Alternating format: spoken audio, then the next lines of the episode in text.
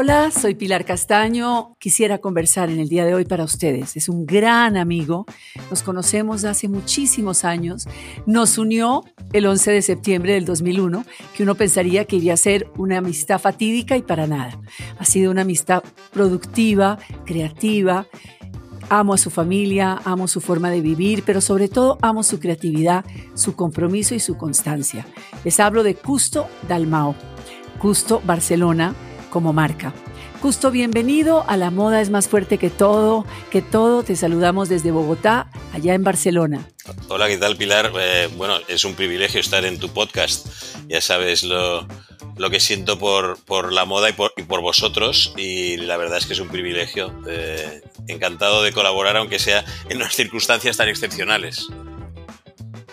Qué curioso que de verdad hablando de eso, Justo, nosotros en serio nos conocimos cuando volaba Nueva York en pedazos, cuando moría la gente y se caía de los edificios, nos conocimos en medio de las cenizas del 2001. Yo no puedo creer que a mí me dieron un premio por haber cubierto durante todo el día la transmisión sin, sin interrupción a Colombia desde Nueva York y que hoy estemos reunidos de nuevo, también en medio de una tragedia, en medio de una pandemia. Eh, lógicamente, vamos a hablar de todo un poco, pero ¿cómo, cómo está hoy Barcelona eh, en este noviembre, en este diciembre? Bueno, Barcelona está, no está en su mejor momento porque eh, llevamos ocho meses con esta situación, como todo el mundo. Esto es una situación de desgaste, una situación que al principio, en mi caso particular, pues logré que me relajase porque entendí que, bueno, que era una oportunidad para tal vez disponer de más tiempo y hacer otras cosas que habitualmente no podía hacer pero esta segunda ola, este segundo encierro, yo creo que está estresando muchísimo a la gente porque ya supera eh, todo, lo, todo, lo, imaginable, ¿no? Eh, ahora en estos momentos pues, estamos en una situación que va cambiando día a día. Cada día estamos esperando el parte del Ministerio de Sanidad para saber qué es lo que se puede hacer, qué es lo que no se puede hacer. Eh, hay más restricciones. Eh, en mi caso, lo más, lo más, lo más duro es la falta de, de, libertad, ¿no? Que no puedes reunirte con tus amigos, con, con gente que quieres ver, eh, tienes muchas restricciones a la hora de, de, poder contactar con otras personas, de moverte. En Barcelona hay un toque de queda, a las 10 de la, de la noche tienes que estar en casa, tienes que tener una vida en horario prácticamente infantil, los fines de semana no puedes salir de tu municipio, no te puedes reunir con más de seis o siete personas. Ayer por fin abrieron en horarios muy limitados los restaurantes y los bares, pero hemos estado sin bares y restaurantes más de un mes, lo cual quiere decir que no te podías tomar un café en todo Barcelona. Eh, Barcelona es una ciudad que vive del turismo, no hay un solo turista en Barcelona, la zona histórica de la ciudad es totalmente un barrio desconocido. Yo ayer fui a pasear por ahí y no lo conocía porque todo está cerrado, los hoteles cerrados, restaurantes cerrados, hay poquísimas tiendas abiertas y un vacío absoluto, un vacío absoluto. No hay nadie, no hay nadie en, en la zona turística cam, caminando por la calle al mediodía. O sea, es una, es una situación realmente, realmente eh, surrealista para, para definirla de alguna manera. Bueno, usted, y ustedes que vienen del, surrealismo total, o sea, ustedes que, están acostumbrados a Dalí y a Gaudí y a Cadaqués y a todo este tema. Pero sí, ese es un escenario que rebasa eh, la ficción, o sea, estamos viviendo una realidad que uno veía en las películas de terror en las, o en las películas del futuro, que es lo peor. Estamos viviendo una realidad que nos habían anunciado, una destrucción del planeta por causa del hombre. Y la pregunta lógica, justo, que viene a un mutante como tú, a una persona que nació prácticamente encima de una moto, que se inspiró en lo que está haciendo hoy en día por recorrer el mundo, ¿cómo manejas, cómo per permites, cómo logras que la creatividad siga fluyendo? ¿Cómo creas y cómo te inspiras en este par de colecciones que he sacado y he, he, registrado y he seguido en Pilar Mode, la del metro, que fue la, de, la, de, la del invierno y la de primavera del 21. ¿Cómo hace un ser humano para seguir plasmando, para seguir eh, mandándole un mensaje a los jóvenes, urbano, alterno, positivo, divertido? ¿Cómo funciona eso en la mente de un creador como Custo Barcelona? Bueno, pues mira, nosotros, nuestro trabajo es la creatividad. Entonces, eh, la creatividad en este, en este momento eh, sigue ahí. La verdad es que sigue ahí porque tratamos de que, de que no se afecte. Eh, no se afecte por el entorno. Eh, nuestro trabajo durante 40 años ha sido la innovación, la creatividad, tratar de aportar cosas nuevas y en este momento te diría que es una salvación porque si te ciñes a la cruda realidad, creo que te quedas bloqueado, ¿no? Nosotros tenemos una vía de escape que es, bueno, tratar de, ser creativos, de, crear un lenguaje nuevo dentro de nuestro mundo que es el de la moda, tratar de ser innovadores. Nosotros, desde que empezó eh, el confinamiento, la pandemia, hemos estado trabajando cada día, a, pesar de que habían restricciones muy fuertes de movilidad, pero sí que, sí que eh, logramos un pequeño grupo de, departamento de creatividad seguir trabajando y yo creo que esto fue realmente un alivio, un alivio porque podías evadirte de la, de la, de la, de la cruda realidad, ¿no? Que, que, era pues ver que, que todo lo que estaba pasando era una cosa totalmente ininteligible al principio, luego la vas digiriendo, aunque tampoco no la acabas de entender del todo. Eh, y bueno, pues eh, a base de, de, concentrarte en tu trabajo, ponerle mucha pasión, pues bueno, pienso que hemos, hemos sido capaces de continuar haciendo un trabajo como queríamos. Hemos hecho dos colecciones de las que estamos muy satisfechos. Todo ha sido mucho más complicado porque los tiempos se han alargado, eh, la logística se ha complicado, el mercado se ha venido abajo, pero bueno, tenías la ilusión de ser capaz de continuar trabajando en lo tuyo. Y, bueno, yo creo que en, este aspecto eh, hemos sido capaces de, conseguirlo y además, pues seguramente ha sido una, terapia, una terapia que nos ha ayudado a llevar este momento. Yo pensaría, corrígeme si estoy equivocada, que estas colecciones que estamos viendo, que han logrado salir a flote como, como el Titanic, han sido unas colecciones mucho más, has dicho la palabra, pasionales, mucho más lúdicas, mucho más inspiradas en un futuro esperanzador, cargadas de mensajes eh, del regreso, de, de, supervivencia, de aquí estamos, existimos, lo logramos, no nos vamos a dejar amedrentar, de seguir adelante, más consciente y, más pensante en el tema eco, en el tema sostenibilidad, en el tema herido el planeta, en el tema no podemos seguir eh, polucionando y promoviendo el comprar por comprar, el, el, sino más bien unas colecciones pensadas para un futuro incierto, pero un futuro que ojalá existe y que tiene que perdurar. Estamos de acuerdo en que, en que la máquina se paró y que dejamos de producir maquinalmente y que ahora se está produciendo con las vísceras, Justo. Bueno, mira, yo te diría, la, próxima colección de verano la titulamos eh, fue un poco el espíritu de lo que está pasando, ¿no? La, titulamos Wake Up World porque, bueno, pensamos que tiene que surgir el despertar de una nueva conciencia, ¿no? Yo creo que, que, bueno, pues sí, eh, el mundo se ha parado y has tenido en teoría, más tiempo para poder reflexionar sobre lo que está pasando. ¿no? Esto te tiene que llevar a plantearte si la manera en que vivimos es la mejor, es la, correcta o podemos mejorarlo. Yo creo que sí, que se puede mejorar, que creo que se tienen que cambiar muchas cosas.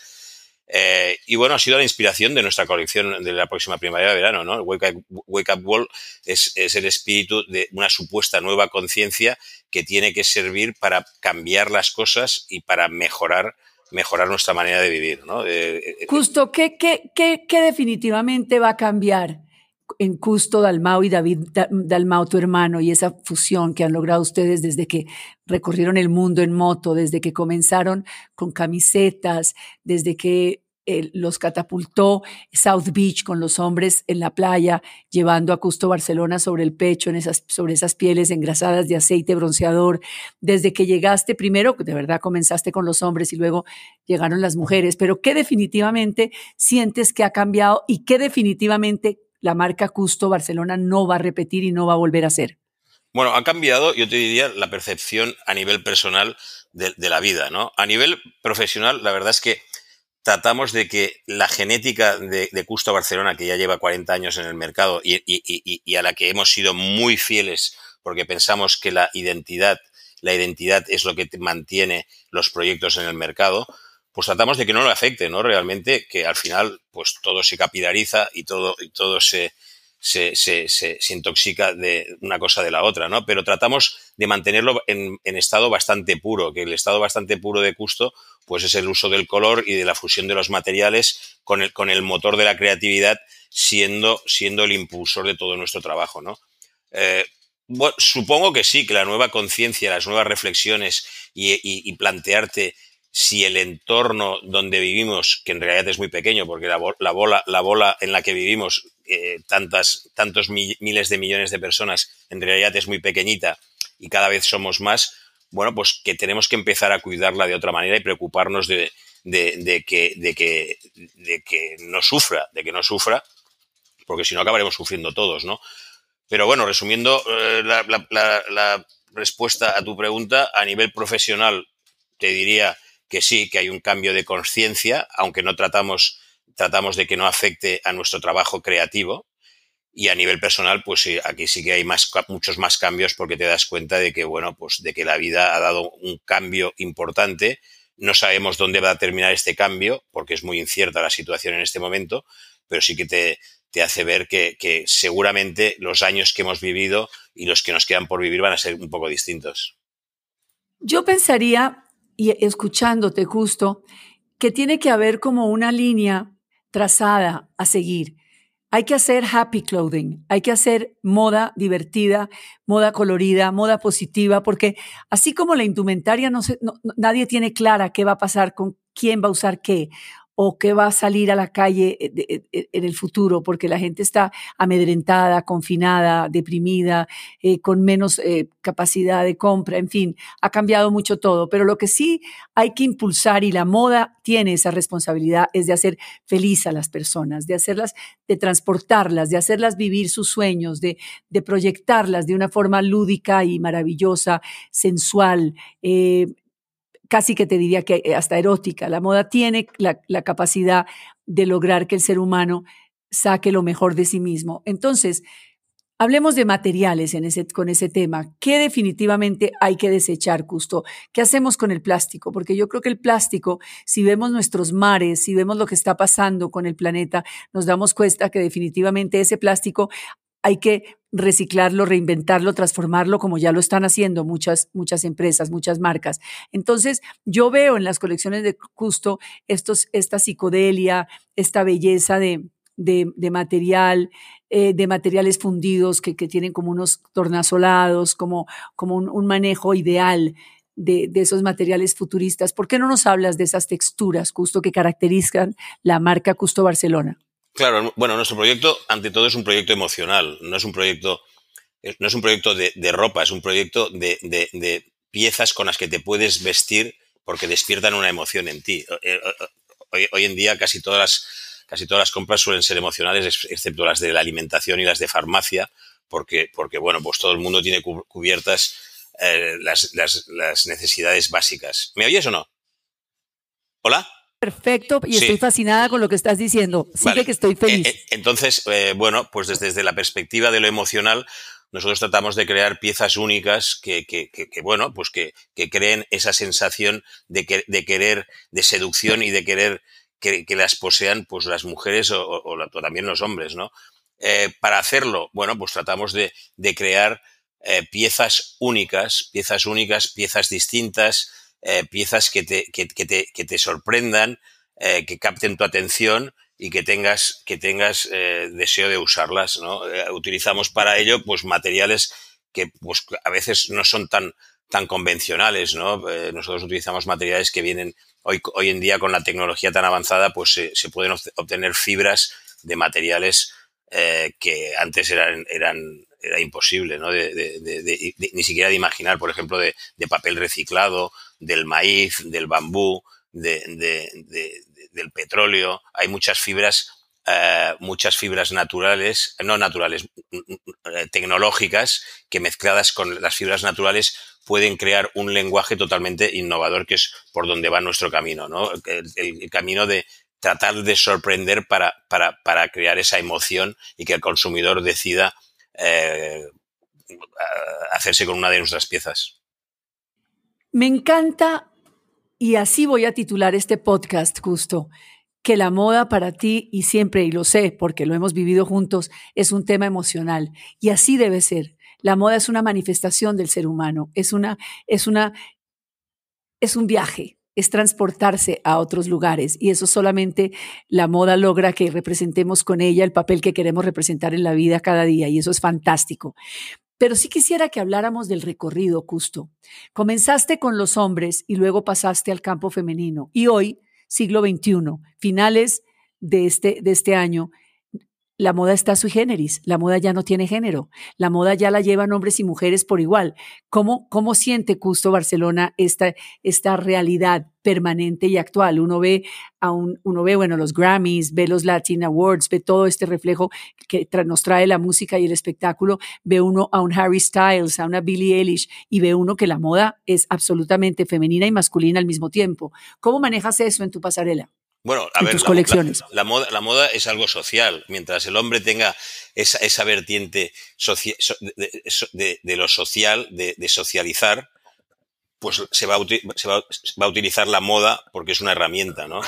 Eh, en estos momentos realmente esta herramienta está, está sufriendo un poquito porque cuando te, te, te, dicen que tienes que pasar la mayoría de tu tiempo confinado en casa, pues realmente, eh, y, y, que la distancia social es algo ya obligatorio, pues lo social, lo social se va un poco alejando, ¿no? Y, con eso, pues todo lo que, que rodea lo social, de, ello, de, hecho la moda, ¿no? La moda o la manera de, vestirse.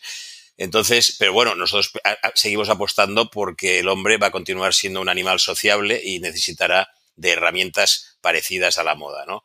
Entonces, eh, es, que, a ver, espera, he perdido un poco el hilo de tu pregunta. He estado hablando de lo, de lo social, pero me, he perdido. ¿Cuál era exactamente tu pregunta? Perdona. El, el sui generis, el mismo género, el, hombre vistiéndose muy femenino y la... Claro, claro, claro, es verdad, es verdad. Bueno, a ver, la moda, eh, digamos que por, por, por tema cultural eh, es más entendible y más asumible que, que, que, la, que la, por, por la mujer que por el hombre, pero, aún, pero no es así también. No es así exactamente porque el hombre realmente quiere participar de la moda y cada vez hay más hombres interesados en, en, participar de la moda. Las mujeres van por delante eh, porque, bueno, pues por su naturaleza, pero, pero los hombres eh, ya, no, ya no es el, el, el segmento aquel bloqueado, aislado con poco interés por la moda, no, no, todo lo contrario, eh, cada vez hay más hombres eh, interesados en la moda. Justo pensando en esas cápsulas fantásticas como la que tuvimos juntos en Almacenes Éxito, que fue una locura, pensando en esas intervenciones en distintos países, de verdad, qué bueno sería que volvieras a Colombia, porque lo que se hizo aquí fue fantástico, se agotó, inmediatamente, digamos, si hablamos en números, fue una locura, pero esas cosas estimulan. Yo me imagino a un diseñador, y estimulan el, el, el, diario vivir. Y en estos momentos, ¿se ha pensado en, salir a algún lado, en volver a Colombia, por ejemplo?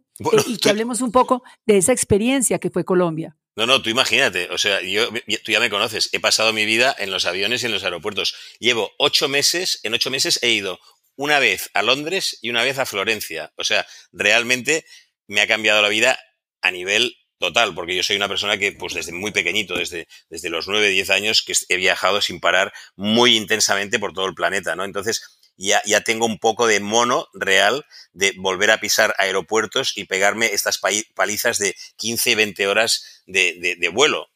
Realmente me encantaría volver a, a Colombia porque es un país que llevo en el corazón eh, la experiencia con Almacenes Éxitos fue, fue maravillosa, fue una experiencia, de, una, una experiencia para aprender, para, para aprender y para entender que la moda puede llegar a ser muy democrática y tiene que serlo, y tiene que serlo.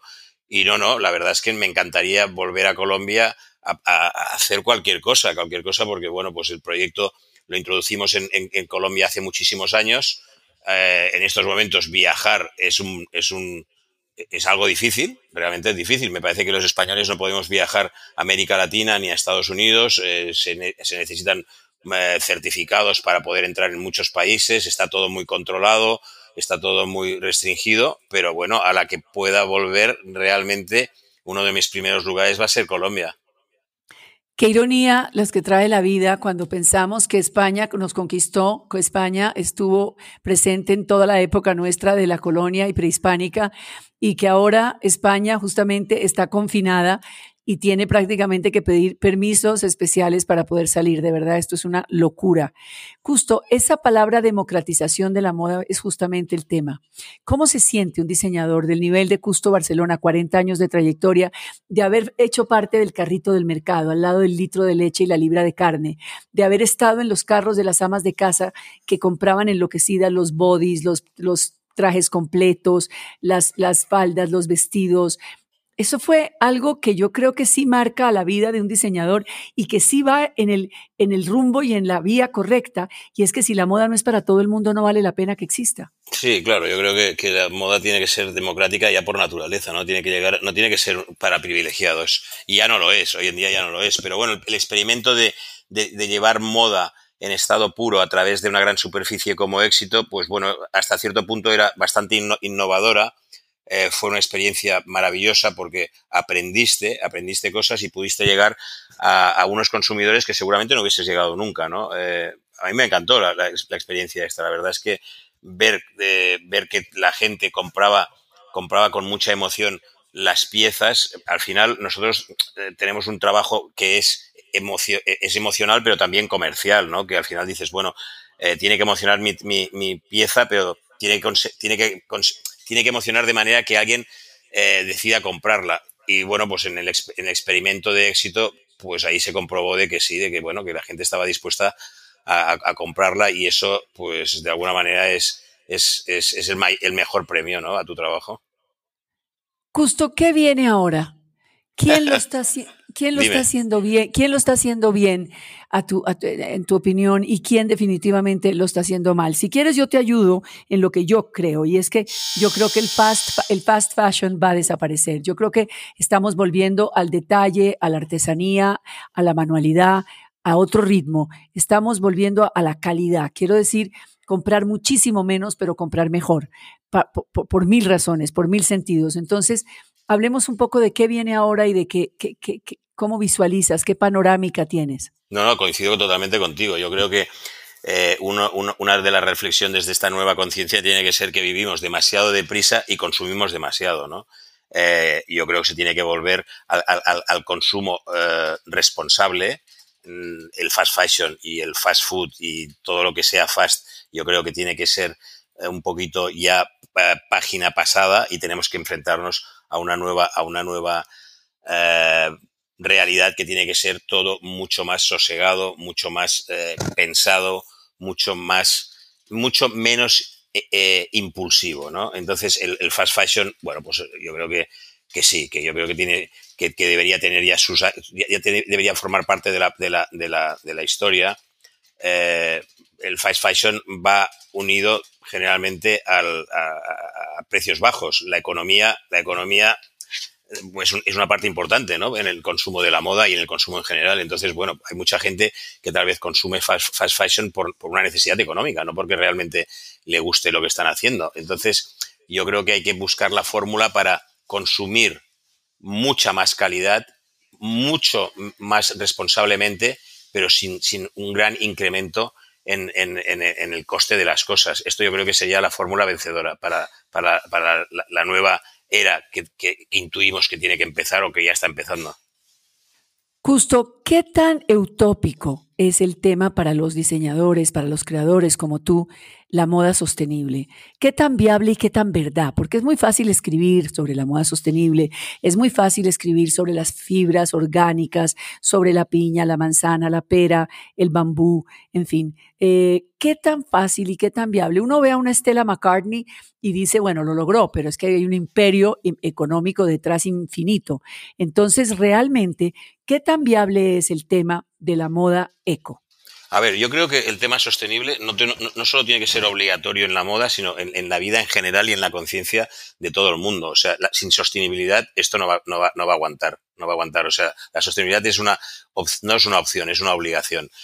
Eh, una manera de contribuir a la sostenibilidad desde nuestro trabajo, desde nuestra industria que es la moda, es precisamente consumir mucho menos, consumir responsablemente. No te compres algo que vas a utilizar eh, tres fines de semana y luego va a acabar en la basura. No, cómprate cosas que entiendas que puedes utilizarla más tiempo, eh, que están muy bien hechas, que te sientes muy, muy, muy emocionado cada vez que te la pongas, que te la pongas. Esto es un cambio de conciencia, es un cambio, es un cambio de, de actitud frente a, la, a, la, a, las compras impulsivas, pero que, que, desembocan en la sostenibilidad. Con un consumo más reducido, la, la sostenibilidad va a ser un, un, una, una, realidad más fácil de, de, de conquistar, ¿no? Nivel, a, nivel, a nivel industrial, bueno, no hay que, no hay que no hay que engañarse, la industria, la industria de la textil es una industria contaminante como otras tantas. Hay que tratar de, de, trabajar con las industrias textiles que tienen homologaciones serias como el ISO 9001, 9002, 9003, que, que, que, significa que, bueno, cuidan el proceso industrial para, para, para eliminar los menos residuos eh, para eliminar los menos residuos posibles y hacerlo de un modo que no degrade el entorno, ¿no? Entonces hay que, hay que, hay que tratar de trabajar con estas empresas que tienen un plus porque aparte de hacer, de, fabricar el, producto como Dios manda, bueno, cuidan el entorno. Y no hay tantas, hay muchas fábricas que no cuidan para nada el entorno. Dios, eso es verdad. Justo, hablemos del momento, de la emoción del premio que te acaban de entregar en España eh, de manos de la reina Leticia, el premio al diseñador de España. ¿Cómo fue ese momento? ¿Qué sentiste?